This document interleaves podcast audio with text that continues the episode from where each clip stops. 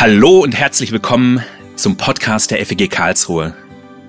Heute wieder zu einer Folge FEG fragt zum Vater Unser.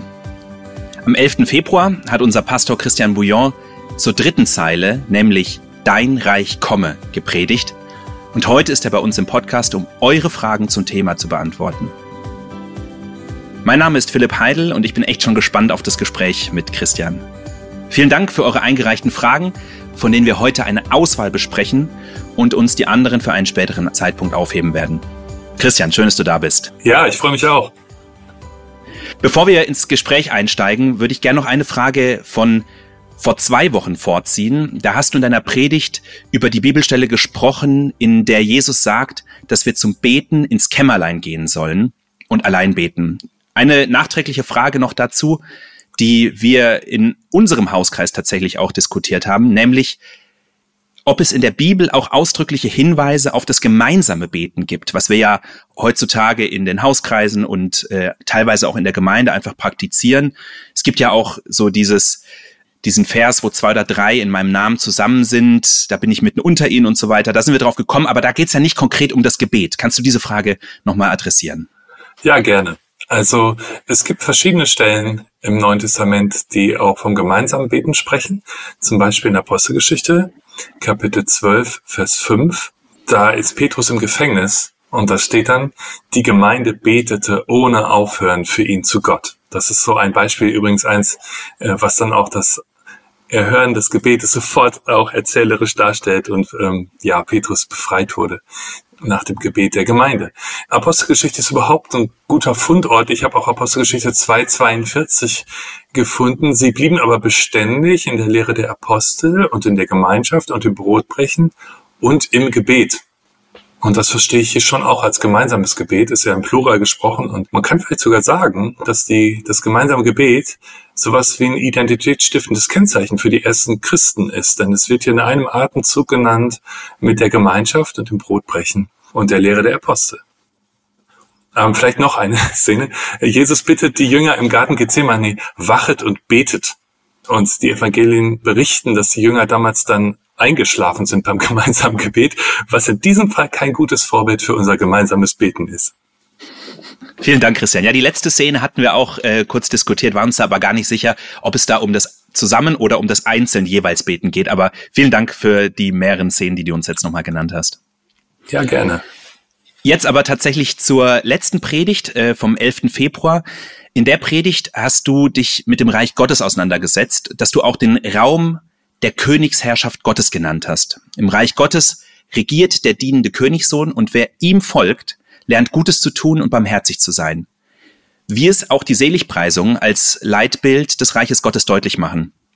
Wer betet, dein Reich komme, gibt die Welt nicht auf, sondern bittet hoffnungsvoll um Gottes Eingreifen und Wirken. Zu dieser Predigt haben uns einige Fragen erreicht. Markus hat uns eine Frage zu den Seligpreisungen und den vielen Gleichnissen, die Jesus nutzt, geschickt. Er fragt, Bisher dachte ich immer, dass die Gleichnisse Bilder für das Reich Gottes sind. In welchem Verhältnis stehen sie zu den Seligpreisungen?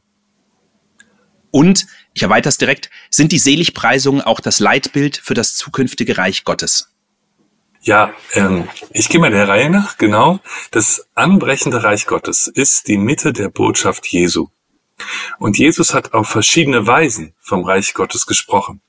Sehr wichtig sind, das ist gut von Markus beobachtet, die Gleichnisse, gerade die Reich Gottes Gleichnisse ist eine Redeweise Jesu über das Reich Gottes, wo er versucht, alltägliche ähm, Beispiele zu finden dafür, wie das Reich Gottes ist. Also die Gleichnisse ganz richtig beschreiben, wie das Reich Gottes ist. Gleichzeitig beginnt Jesus seine programmatische Bergpredigt, die ja also tatsächlich Programm ist äh, seiner Verkündigung mit den Seligpreisungen. Die haben also eine ganz zentrale Stellung äh, von Matthäus äh, gleich zu Beginn der Bergpredigt und er vermittelt auf diese Weise vor allem den Wert menschlicher Haltungen, Tugenden und Handlungen, die zum Reich Gottes gehören. Also wie zum Beispiel sanftmütig sein oder Frieden stiften. Und so kann man vielleicht sagen, dass Jesus auf verschiedener Art und Weise ähm, über das Reich Gottes gesprochen hat. Einmal durch die Reich Gottes Gleichnisse, aber auch durch die Seligpreisung. Und dass beide gemeinsam das Bild vom Reich Gottes vermitteln, das äh, Jesus zeichnen will. Genau, zu der zweiten Frage, ob die Seligpreisung auch das Leitbild für das zukünftige Reich Gottes sind. Die Seligpreisungen haben ja eine gleichförmige Struktur. Im ersten Teil wird immer ein, bestimmte, ein bestimmter menschlicher Zustand, eine Haltung, eine Tugend oder eine Handlung als glücklich oder selig beschrieben und bewertet von Jesus. Im zweiten Teil folgt ein Versprechen, eine Verheißung Gottes dazu. Manche der menschlichen Handlungen sind bewusst für die Zeit vor Jesu Wiederkunft. Selig sind die Frieden stiften zum Beispiel. Das ist relevant, solange Unfrieden herrscht. Oder selig sind die hungern und dürsten nach Gerechtigkeit. Das ist relevant, solange ungerechte Zustände bestehen. Es macht Sinn, bis die Gerechtigkeit sich durchgesetzt hat. Wie es auch in der Verheißung dann heißt, sie sollen satt werden.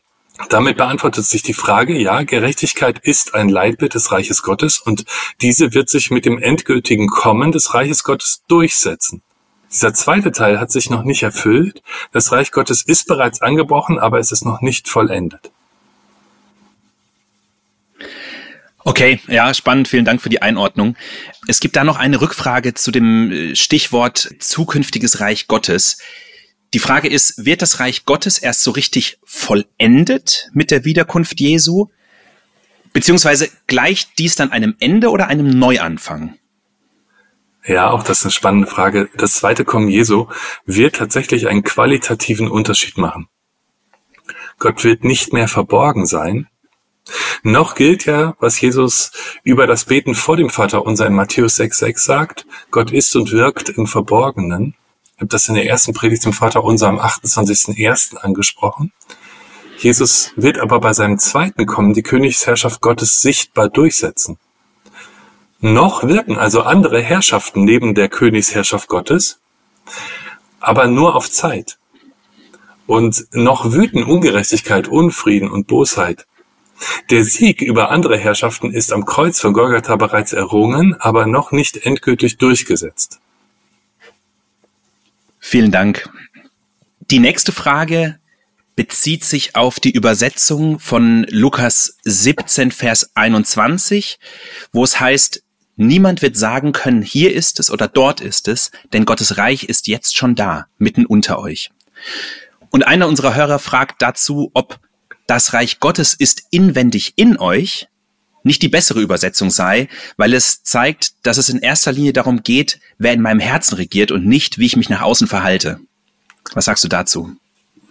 Ja, also wenn nach der Übersetzung gefragt ist, dann muss man nach dem ursprünglichen Wortlaut fragen. Und die altgriechische Präposition entos, die hier in Lukas 17, 21 steht, kommt nur zweimal im Neuen Testament vor. Und es ist spannend, sich die zweite Stelle anzugucken. Neben Lukas 17, 21 kommt sie vor in Matthäus 23, Vers 26. Dort spricht Jesus die Pharisäer an und sagt, Du blinder Pharisäer, reinige zuerst das Innere des Bechers, damit auch das Äußere rein werde. Entos kann also tatsächlich mit inwendig übersetzt werden.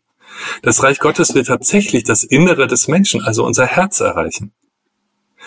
Allerdings zeigt auch bereits dieser Vers aus Matthäus 23, Vers 26, dass sich damit auch das Äußere verändern soll.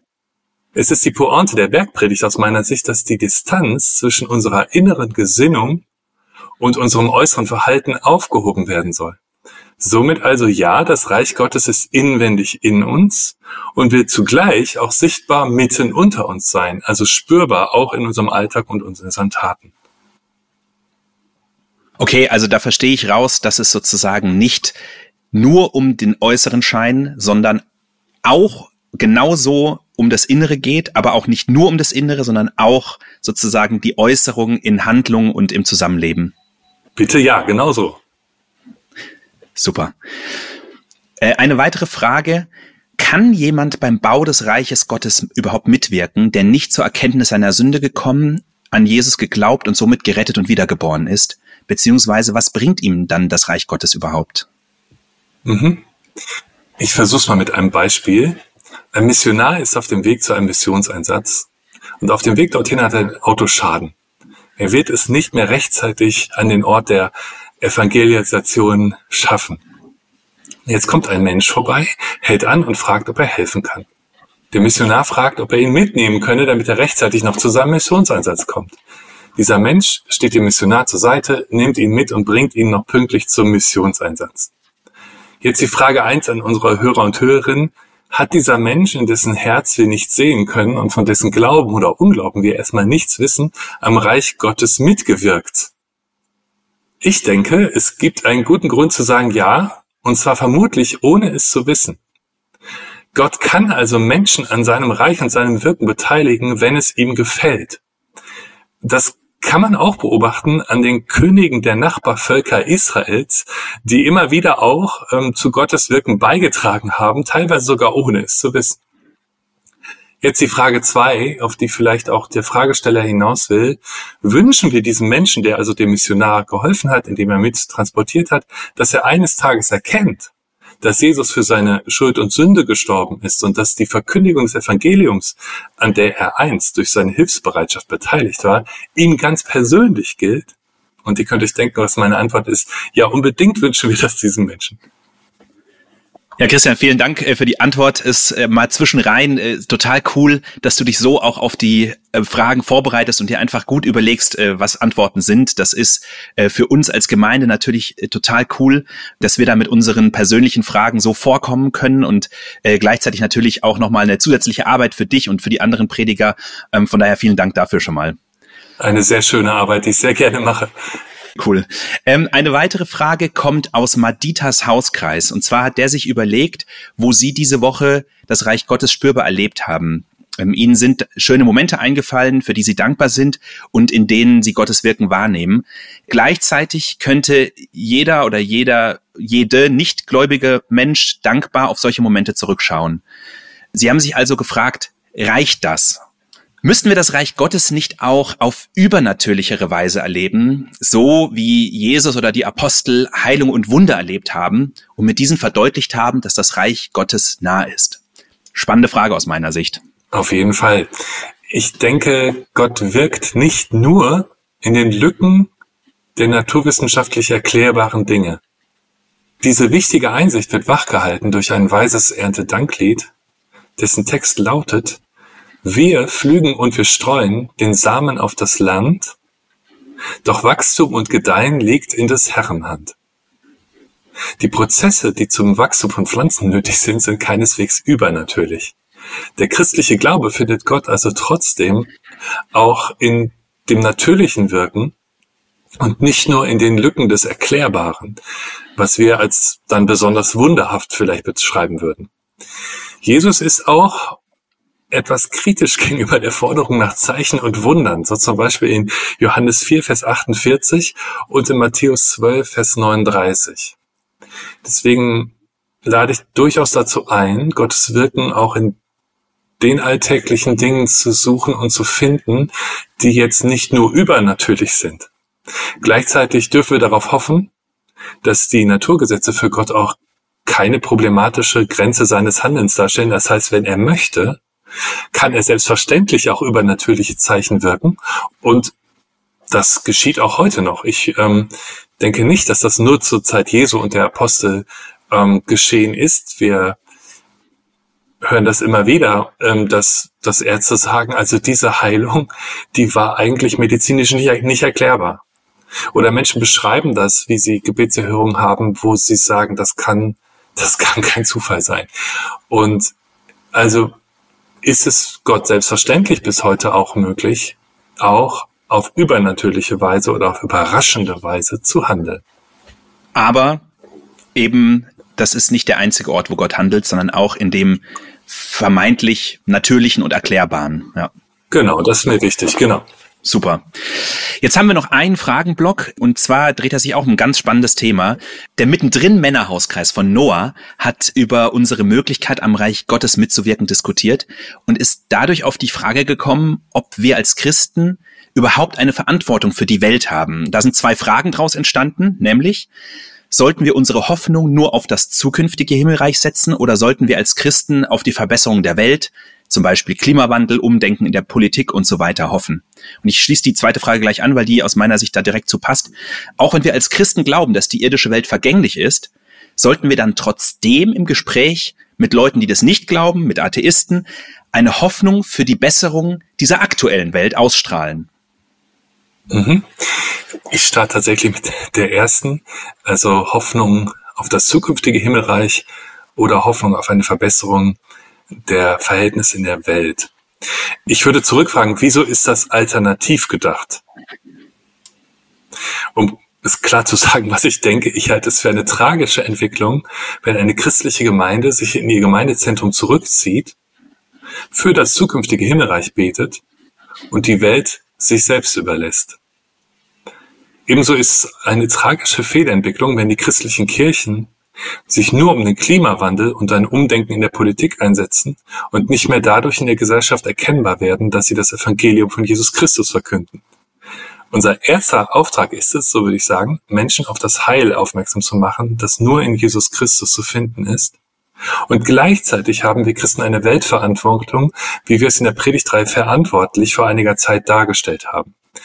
Diese Predigtreihe ist immer noch auf unserem YouTube-Channel äh, der FEG Karlsruhe aufzufinden, ebenso wie auch hier im Podcast der FEG Karlsruhe. Und ähm, ich kann den Männerhauskreis äh, von Noah einladen, äh, da auch gerne nochmal tiefer einzusteigen. Das kann ich jetzt hier im Podcast nicht, aber wir haben uns viel Zeit genommen für die Frage der Weltverantwortung der Christen in dieser Predigtreihe verantwortlich.